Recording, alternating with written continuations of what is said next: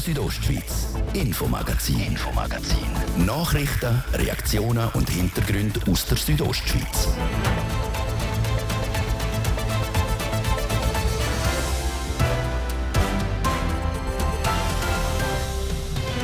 Und das macht heute Schlagzeilen. Der Kanton Graubünden will künftig Gewalttaten verhindern, bevor es überhaupt dazu gekommen ist. Helfen soll dabei neue Fachstellen.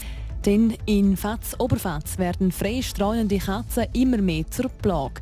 Eine Kastrationskampagne soll jetzt helfen, die Population von diesen wilden Katzen in den Griff zu kriegen.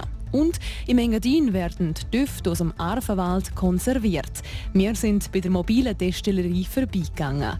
Das und mehr jetzt im Infomagazin auf Radio Südostschweiz. Am Mikrofon ist Adrian Kretli.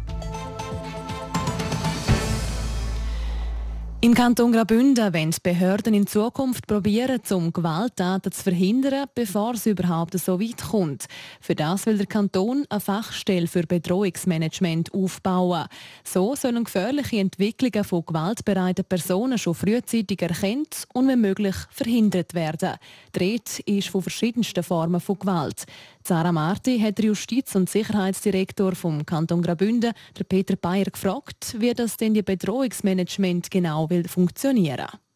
Einerseits haben wir äh, den Auftrag vom Bund aufgrund von verschiedenen Gesetzgebungsprojekten, also Einerseits handelt es dabei um äh, Umsetzung der Istanbul-Konvention, dann geht es aber auch darum, es gibt eine Roadmap häusliche Gewalt vom Bund, es gibt äh, die Aufgabe zur Verhinderung und Bekämpfung von Radikalisierung und gewalttätigem Extremismus. Und auf der anderen Seite haben wir im Kanton Empfehlungen gehabt für PUC im Zusammenhang mit dem Baukartell, wo uns sagen, dass wir so ein kantonales Bedrohungsmanagement aufbauen so wie das auch andere Kantone haben. Neben dem, was wir heute schon im Kanton machen, wo aber zum Teil ein bisschen isoliert ist in den einzelnen Institutionen, ist vor allem der Zentralpunkt, dass man zusammen schafft, gemeinsam kann Daten austauschen und sieht, wenn sich eine Person anfängt, in eine schwierige Richtung zu entwickeln. Sie haben jetzt eben das Baukartell erwähnt. Gibt es jetzt auch wirklich so einen konkreten Anlass, warum das jetzt genau jetzt kommt? Nein, wir haben das äh, kantonale Bedrohungsmanagement im Regierungsprogramm drin, 21 bis 24. Also wir haben das aufgeleistet vor, äh, vor einem guten Jahr oder schon vor zwei Jahren, wo wir das Regierungsprogramm ausgearbeitet haben. Wir müssen eine entsprechende Fachperson suchen, die die ganze Projektleitung machen kann. Da haben wir eine sehr gute Person gefunden, die das schon in anderen Kantonen eingeführt hat. Und jetzt wird es einfach immer konkreter. Wir haben definiert, wer muss da alles mitschaffen, welche Institutionen müssen mit dabei sein, wie wollen wir das Projekt aufgleisen, was müssen wir für gesetzliche Grundlagen in den nächsten zwei Jahren schaffen, so dass wir dann wirklich am Schluss eine Fachstelle Bedrohungsmanagement haben, wo wir im Kanton, wenn der Kantonspolizei ansiedeln und wo in dem Sinn ab dem Jahr 2025 soll operativ tätig sein können. Kann man jetzt da vielleicht auch fragen, was denn das jetzt konkret bringt? Ist denn das irgendwie handfest auch? Ich glaube sehr, also die Erfahrungen, die man in anderen Kantonen macht, sind ja sehr positiv.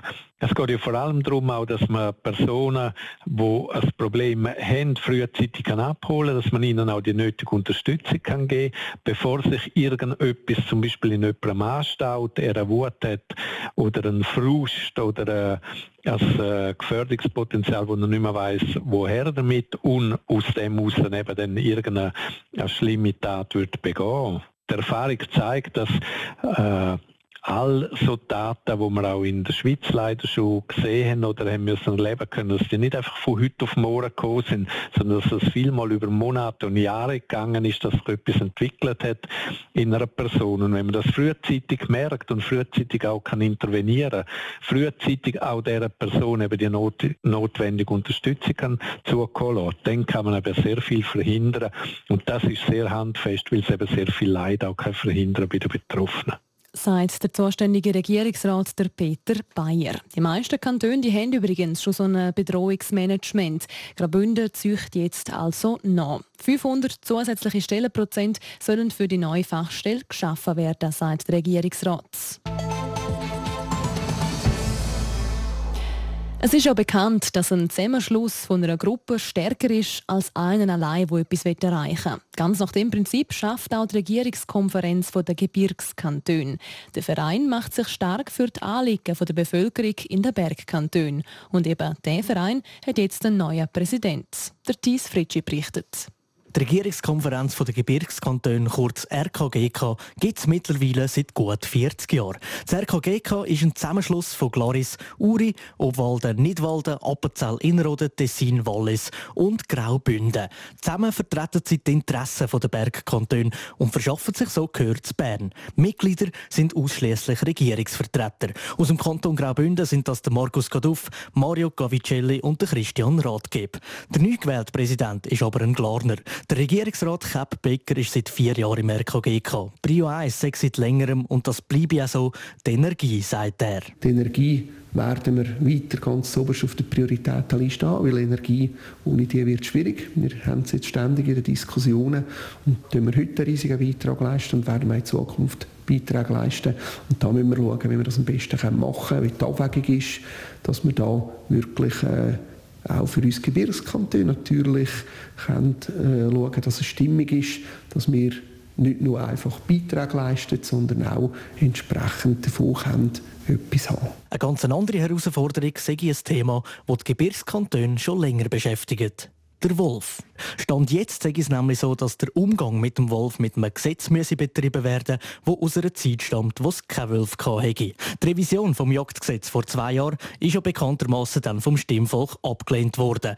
Das hat die Aufgabe bei einer stark wachsenden Wolfspopulation aber unmöglich gemacht. Wir haben in den Kantonen sehr wenige Handlungsmöglichkeiten.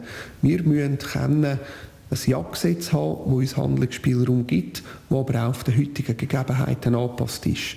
Und da haben wir in den letzten rund zwei Jahren alles dran gesetzt, eben mit den Walliser, mit den Bündner. Tessiner ist sehr stark betroffen. All miteinander, um das vorantreiben. Und der Ständerat hat äh, unsere Anliegen mehr aufgenommen. Wir sind sehr, sehr glücklich, wie die Vorlage aus dem Ständerat rausgekommen ist. In der Dezember-Session muss sich jetzt dann der Nationalrat mit dem Wolf auseinandersetzen.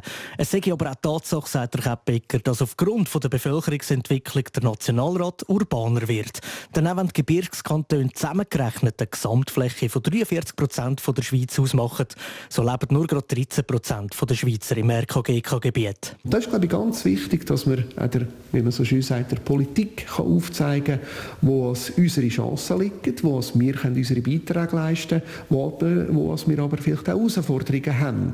Und das muss uns geraten, dass wir eben an dem urbaner werdenden Parlament können das äh, aufzeigen können. Auf Stufe Verwaltung muss es uns immer und immer wieder geraten, um zu zeigen, wo wir vielleicht eine spezielle Ausgangslage haben. Die acht Mitgliedskantone vom RKGK stehen geschlossen hinter ihren Entscheid. Auch wenn ein Kanton mal ein gewisses Thema nicht gerade tangiert, sagt der Becker.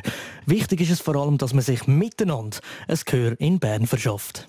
Der neue Präsident der Regierungskonferenz der Gebirgskantone, der Kaspar Becker, über seine Ambitionen mit dem Verein.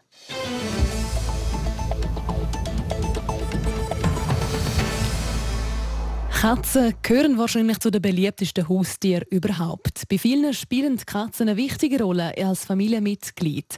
Aber es gibt eben auch einen Haufen Katzen, die so halb wild und ohne Familie verrissen leben. Immer mehr von diesen wilden Katzen hat es offenbar auch in der Gemeinde Fatz Oberfatz. Weil sich Katzen mittlerweile so schnell vermehren, ist das für die Gemeinde problematisch. Ein Kastrationsprojekt soll jetzt helfen. Jessica Müller berichtet. Sei es in der freien Natur, in einem Stall oder sonst wo in versteckten Winkel. Schweizweit kommen jährlich unzählige junge Katzen auf die Welt. Das meistens, ohne dass es jemand mitkriegt. In vielen Fällen verwildern die jungen Katzen und vermehren sich unkontrolliert weiter. Auch Graubünden ist von dem Problem betroffen. Zum Beispiel in der Region Albula ist das ein grosses Thema, wie der Franco Ardüser, der Inhaber für Gross- und Kleintierpraxis Praxis Lei sagt? Also es ist äh, so, dass wir einfach, ich würde sagen, mal einige Dutzend Katzen haben, die einfach rumstrahlen bei uns. Äh, es ist vor allem Fraktion Fatz-Oberfatz, wo äh, streunende Katzen vorhanden sind. Also der Grund ist vermutlich, weil es dort relativ viel freistehende Ställe hat und Scheunen und dort äh, gefällt es denen natürlich und dann gibt die Population natürlich ein bisschen zu Besorgnis Anlass. Um das Ganze eindämmen, findet in Faz Oberfaz ein Kastrationsprojekt statt. Das hat am 7. November gestartet und dauert noch bis morgen Freitag, 18. November. Finanziert werde das größtenteils von einer Tierschutzorganisation, entstanden sei es aber aus Eigeninitiative. Das Projekt, das haben wir eigentlich selber in den Weg geleitet, weil wir haben immer wieder Probleme mit diesen Katzen. Das gibt so Reklamationen Anlass, eben auch halt wegen den Emissionen, Code im Gartenbeetli und ähm, die Kater, die wir kehren, das ist wirklich sehr etwas Unangenehmes und natürlich Krankheitsübertragung auch und da hat es einen Haufen Leute, die natürlich reklamieren und wir haben natürlich keine gesetzliche Handhabe, dass wir da direkt etwas eingreifen. Wir müssen jetzt erst mit der Gemeinde schauen. Durch die Unterstützung der Gemeinde werden die, die freilaufenden Katzen von den Dorfpolizisten eingefangen. Das mit Hilfe von einer Kastenfalle, wo die Katzen mit Futter hineingelockt werden. Die Fallen sind an verschiedenen Orten verteilt, werden die mehrmals täglich kontrolliert und anschließend zur Tierarztpraxis gebracht. Da die Katzen meistens gestresst und nervös sind, müsse der Ablauf speziell geregelt werden. Wir haben ein Säckchen dort. Wir Im Prinzip tun wir die Fallen in den Sack rein und dann tun wir den Sack über die Fallen hineinstülpen und dann tun wir im Prinzip die Katzen in den Sack lassen. Dann haben wir nachher noch mal so einen Zwangskäfig, wo wir die Katze dort rein tun können und dann können wir mit einer beweglichen Wand die Katze an die Seite herdrücken und dann können wir der eine Spritze machen. Nach etwa 10 Minuten schlafen sie dann ein und können für die Operation vorbereitet werden. Laut dem Franco Ardüser bleiben die Katzen nach dem Eingriff noch in der Tierarztpraxis und werden überwacht, bis sie aus der Narkose aufgewacht sind. Schlussendlich werden sie dann wieder an dem Ort ausgesetzt, wo sie eingefangen worden sind. Das, damit sie direkt wieder in der gewohnten Umgebung sind, wo sie sich wohlfühlen. Den Katzenhalterinnen und Katzenhalter werden außerdem empfohlen, um die eigene Katze mit einem Chip zu kennzeichnen oder ihr ein Halsband anzulegen. So kann sichergestellt werden, dass auch wirklich nur die streunenden Katzen kastriert werden.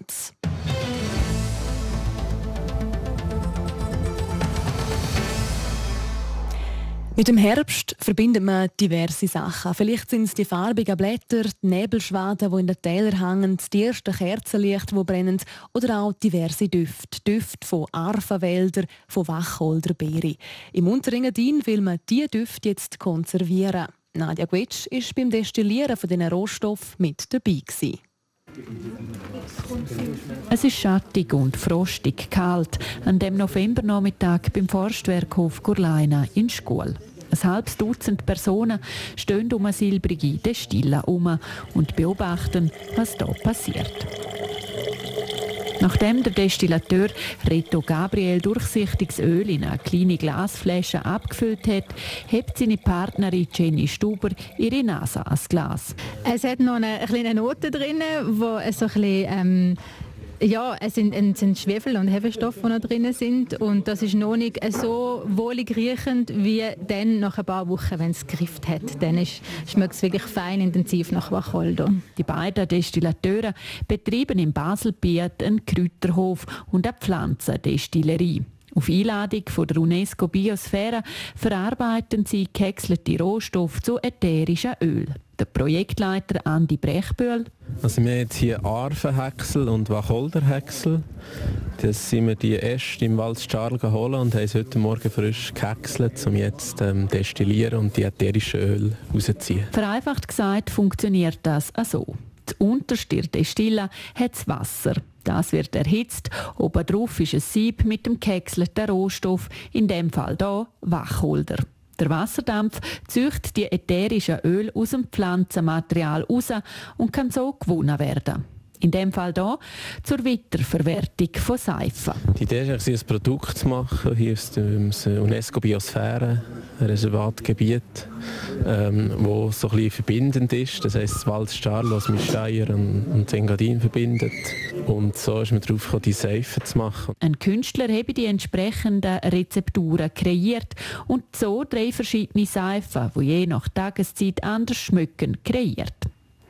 Das Ziel ist, bis zu 400 Seifen zu produzieren und sie so als Kommunikationsmittel unter die Leute zu bringen. Ja, ich denke, die Seife ist etwas Schönes, was wirklich so die Landschaft aufnimmt. Ähm, und, und, das passt ja zur UNESCO-Biosphäre. Und, und, gleichzeitig ist es so schön, dass wir ein Produkt haben, das man mit diesem Produkt kommunizieren und, und ähm, ja, Geschichte erzählen Jenny Stuber fasziniert am Handwerk vom Destillieren, vor allem auch der Prozess. Die Erde und die, und die Big Bags und das ist alles so Rauch und die Maschine und am Schluss landet das Fläschchen im Labor und es werden ähm, Naturkosmetikprodukte hergestellt und auch das finde ich etwas extrem spannend. So das vom, vom, vom ganz ruhigen Arbeit zum nachher zur sterilen Arbeit. Das ätherische Öl aus dem Wachholder ist gewonnen. Der silbrige Stille wird ausgeleert und gereinigt. Jetzt kommen die Arfenäste dran. Dann kommt ein ziemlich heißes Wasser raus. Okay, Nadja Gwitsch hat berichtet und damit ist für uns der Moment für einen kleinen Unterbruch. Wir machen Platz für einen Blick auf das Wetter und den Verkehr mit dem Christoph Benz. Und das machen wir am Donnerstag, 17. November. Es ist eine Minute über halb sechs. Das Wetter, präsentiert vom Mineralbad Bon Engadina in Schkuhl. Erholung pur in der traumhaften Unterengadiner Bergwelt.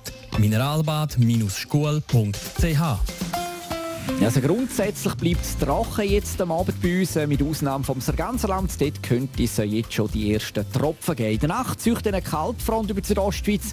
Es wird dann also verbreitet nass bei uns. Die Schneefallgrenze die sinkt auf rund 1300 Meter. Der Freitag selber der ist dann wechselhaft, vor allem im Norden kann es und dort noch Regen oder Schneien.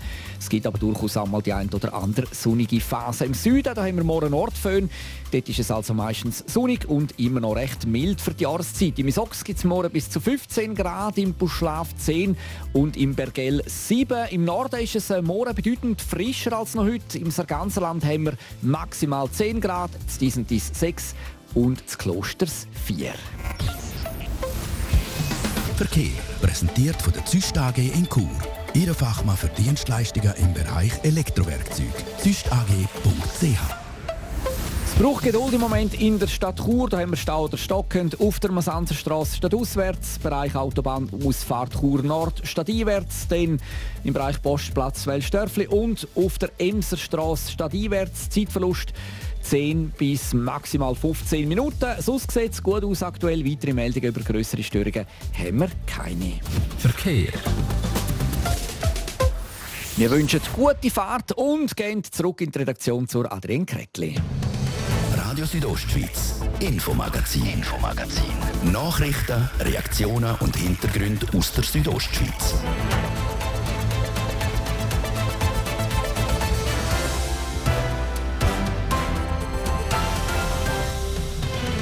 Zurück zum zweiten Teil vom heutigen Infomagazin. Da steht bei uns ganz der Churer Gemeinderat im Fokus. Der hat heute nämlich über einen Kredit von rund 60 Millionen Franken debattiert. Investiert werden soll das Geld in eine nachhaltigere Energieproduktion in der Bündner Hauptstadt. Was genau geplant ist, ihr hören es ganz. In der Stadt Chur soll Erdgas und Erdöl schon bald verbannt werden. Der städtische Energieversorger IBC Energiewasser Chur will bis 2040 die Kundinnen und Kunden nur noch CO2-frei versorgen. Das kostet zig Millionen von Franken. Die Rede ist von Investitionen von etwa 300 Millionen. Eine derartig grosse Summe kann der Energieversorger IBC aber nicht allein stemmen.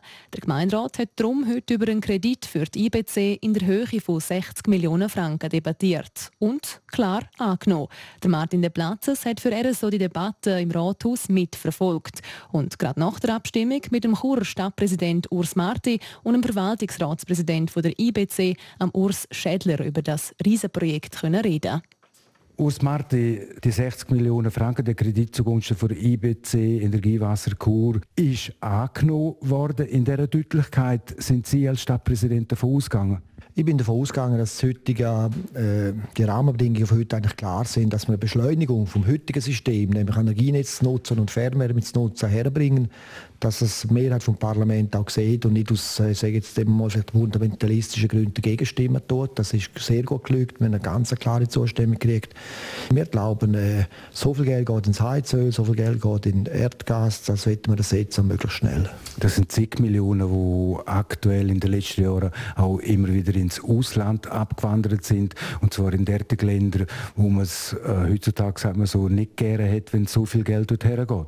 Also wir haben ganz klar die Idee, dass die Gelder gescheiter ausgegeben werden, dass unsere Wärme aus Wasser bezahlbar und technisch nutzbar ist. Also warum soll man denn die Energie über den ganzen äh, Atlas herbringen, wenn sie eigentlich da vorhanden ist? Man hat eigentlich in der Vergangenheit vielleicht zu wenig schnell, aber die IBC war der First Mover gewesen, auf die Möglichkeiten gesetzt und dank dem eigentlich jetzt die Energiekrise entsteht, gibt es uns auch die Möglichkeit, demokratiepolitisch Mehrheiten zu kriegen.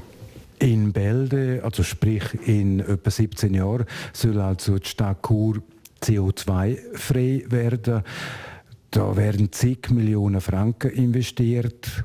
Man redet etwa rund um die 300 Millionen Franken. Da kann man schon von einem Generationenprojekt reden. Es ist ein Generationenprojekt, man muss aber vielleicht sagen, die Leute, die hier von der IBC Energie beziehen, das wird CO2-frei sein. Es gibt natürlich nach wie vor gewisse Energieformen, die vorderhand noch genutzt werden, die nicht ganz CO2-neutral sind, aber werden einen riesigen Schritt in Richtung CO-Neutralität Richtung 2050 kommen.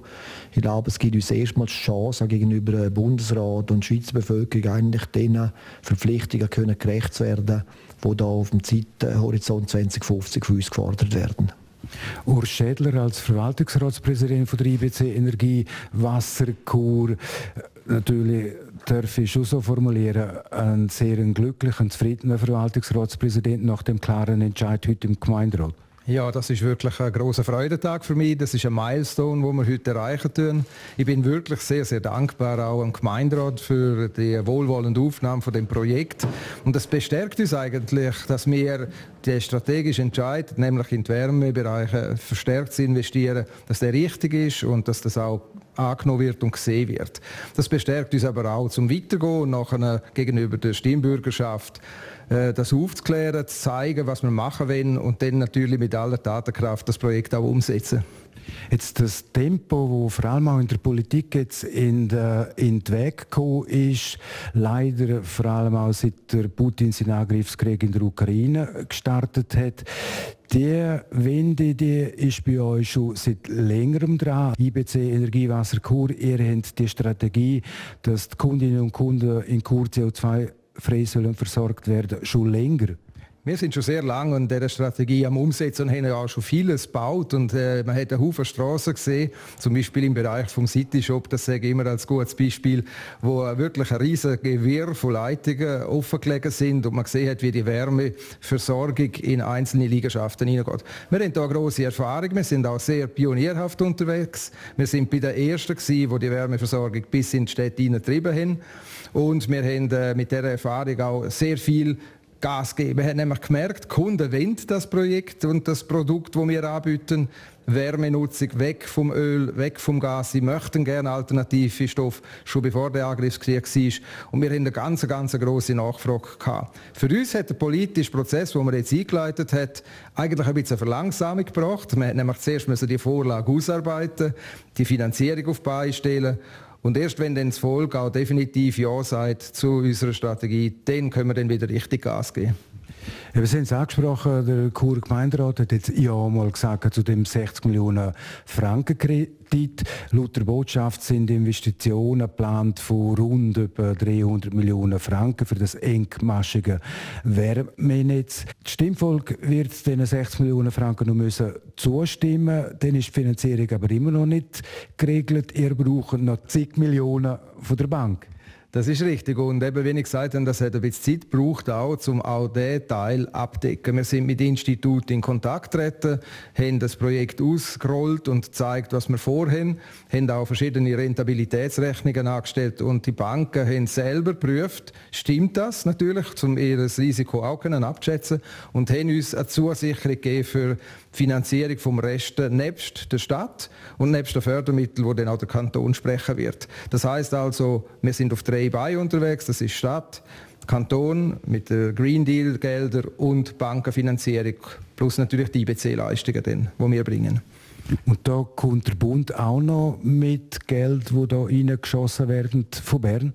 Wir haben alles mit eingerechnet, was heute bekannt ist. Es kann sein, dass die, die Mittel noch erhöht werden, was man natürlich gerne nimmt, dann würde es die andere Belastung ein bisschen kleiner machen. Aber wir haben auch wirklich in dieser Botschaft nichts versprechen, wo noch nicht sicher ist. Nur das, was wirklich gefestigt ist, haben wir berücksichtigt. Und einer der wichtigen Partner wird in dem CO2-freien Wärmenetz von Chur künftig auch die GEWA mit der Kirchverbindungsanlage in Trimis, wo Abwärme nach Chur wird einspeisen das ist richtig und wir wollen das noch zusätzlich nutzen, indem dass wir nicht nur die Wärme, die von der GEWAG rausgeht, mit dem warmen Wasser in Chur nutzen, sondern auch den noch den Rücklauf nach den verschiedenen Heizungen, die hier in Chur angeschlossen sind, das Wasser, das wieder zurück in äh, GEWAG geht, weiter auch nochmal nutzen. Dem sagt man der Rücklauf. Und das wird nochmal ein großes Potenzial freilegen für Quartiererschliessungen im Bereich äh, Wiesental. Und das möchten wir unbedingt an die Hand nehmen und sind damit GEWAG sehr auf guten Wegen, um das zu lösen. Jetzt nach einem Jahr vom Churer Gemeinderat zu den 60 Millionen Franken, zu dem Kredit für die IBC Energiewasserkur. Was sind jetzt die nächsten Schritte, jetzt mal abgesehen von der Volksabstimmung in der Stadt? Natürlich, geht es darum, dass wir die Kräfte bündeln für die Volksabstimmung. Wir selber als IBC werden ja nicht aktiv einen Abstimmungskampf betreiben, sondern es wird höchstwahrscheinlich ein überparteiliches Komitee geben, das das macht. Und wir warten jetzt wirklich mit ein bisschen angezogener Handbremse darauf, dass, das Volk, dass der Volksentscheid kommt. Weil wir meinen, das sehe ich jetzt ein bisschen vermessen, im Moment im gleichen Tempo weiter zu investieren wie wir früher haben. Jetzt müssen wir doch zuerst sagen, ist das alles richtig, was wir machen? Seid auch das Volk Ja zu dieser Vorlage. Erst dann gehen wir wieder richtig Gas. Gas geben im weitesten Sinn, wenn dann das Kurstimmvolk äh, über die 60 Millionen Franken auch mal abgestimmt haben. Sie gelten auch als, wenn ich so will formulieren, als Mitvater von der CO2-freien Versorgung in der Stadt Chur. Muss denn äh, die Churer Bevölkerung sich ein bisschen gedulden, indem dass wir eben halt wieder offene Straßen haben, wo die Leitungen halt unten reinkommen, unter der Straße, unter dem Trottoir, dann aber zugunsten natürlich von unserem Vorteil, dass wir später dann eben erneuerbare Energie zum grossen Teil in Kur verbrennen oder haben. Ja, es ist ganz, ganz sicher so, dass wir wieder Straßen öffnen, zum Leitungen verlegen. Wir sagen da von so Gebieten, wo wir als Cluster bezeichnen, wo wir erschliessen wollen, dass das koordiniert läuft. Wir tun auch eine große Koordination äh, durchführen, zusammen mit der Stadtverwaltung und der Tiefbaudienst. Nicht, dass dann der Straßenbau am einen Ort äh, dran ist und wir mit IBC am anderen Ort, dass man immer gleich die Baustellen und die Straßen in Stand stellt und dann auch noch die Wärmeleitungen verleiht. Es braucht dann ein bisschen Zeit. Es ist ein Haufen Jahr, wo wir investieren müssen, bis alle Cluster oder eben Quartiere erschlossen sind. Aber wir sind im guten Austausch mit der Stadt und wir sehen, der Markt alle Liegenschaftsbesitzer oder Bauherren wünschen, dass man möglichst schnell vorwärts macht. Erneuerbare Energie ist momentan leider noch Mangelware. Eine andere Mangelware ist der Arbeitsmarkt bzw. Stichwort Arbeitskräftemangel. Wie kann die IBC Energiewasserkur das stemmen? Intern und wahrscheinlich auch mit externen Partnern? Natürlich sind wir auf externe Partner angewiesen, Bauunternehmungen auf einer Seite, aber auch Spezialisten auf der anderen Seite. Und was Schöne ist eigentlich an dem Projekt, das sind immer lokale Unternehmer, wo man mit ihnen zusammenarbeiten kann. Also wir haben hier Gelder, die wir investieren und die investieren wir auch wieder in Kur und nicht irgendwo anders. Und das ist mega positiv, weil man sieht, äh, es gibt einen Wirtschaftsimpuls, wenn man so investieren tut sagt der Urs Schädler, der Verwaltungsratspräsident von der IBC Energiewasser Chur. Die IBC plant in den nächsten Jahren Investitionen von bis zu 300 Millionen Franken, um künftig eben CO2-neutral Strom produzieren. Sport. Und da fangen wir gerade mit Fußball an. Die Schweizer Nazi hat ihr letztes Testspiel vor der WM überstanden. Das Team vom Nazi-Coach Murat Yakin hat aber nicht überzeugen und verliert das Spiel gegen Ghana mit 0 zu 2. Vor allem in der Offensive hat es den Schweizer noch deutlich gefehlt. Die Zeit zum daran schleifen bleibt aber nicht mehr lang. Schon in einer Woche am nächsten Donnerstag spielt die Schweiz ihr erstes Ernstspiel gegen Kamerun an der WM in Katar. Wir bleiben beim Fußball. Gianni Infantino darf sich auf eine dritte die Amtszeit als FIFA-Präsident einstellen. Der Walliser ist nämlich der einzige Kandidat für die kommende Wahl am 16. März 2023, wird FIFA mitteilt. Unter anderem aus Südamerika, Asien und Ozeanien ist dem 52-Jährigen schon Unterstützung zugesichert worden. Damit dürfte die Wahl auch so gut wie sicher sein. Zum Tennis. Da kann der Spanier Rafael Nadal die Saison 2022 mit einem Sieg beenden. Er schlägt in der Vorrunde der ATP Finals der Norweger Kasper Ruud mit 7 zu 5 und 7 zu 5. Effektiv bringen tut es dem Spanier aber nichts mehr, denn ist eh schon für ihn klar gewesen, dass er nicht in den Halbfinals wird weiterkommen. Für den Kasper Ruud aber für den Norweger wiederum macht die Niederlage ebenfalls nichts aus. Er ist schon vor dem Spiel als Halbfinalist festgestanden. Sport. Das ist es mit dem Infomagazin für heute hier auf RSO. Das Wichtigste aus der Region und auch die ganze Sendung zum nochmal nachlesen gibt es online unter südostschweiz.ch radio als Podcast zum Abonnieren oder wenn ihr wollt, jeweils live vom Montag bis Freitag, immer am Abend nach der Viertel ab 5 Ich wünsche weiterhin einen schönen Abend. Am Mikrofon war Adrian Kretli. Radio Südostschweiz, Infomagazin, Infomagazin. Nachrichten, Reaktionen und Hintergründe aus der Südostschweiz.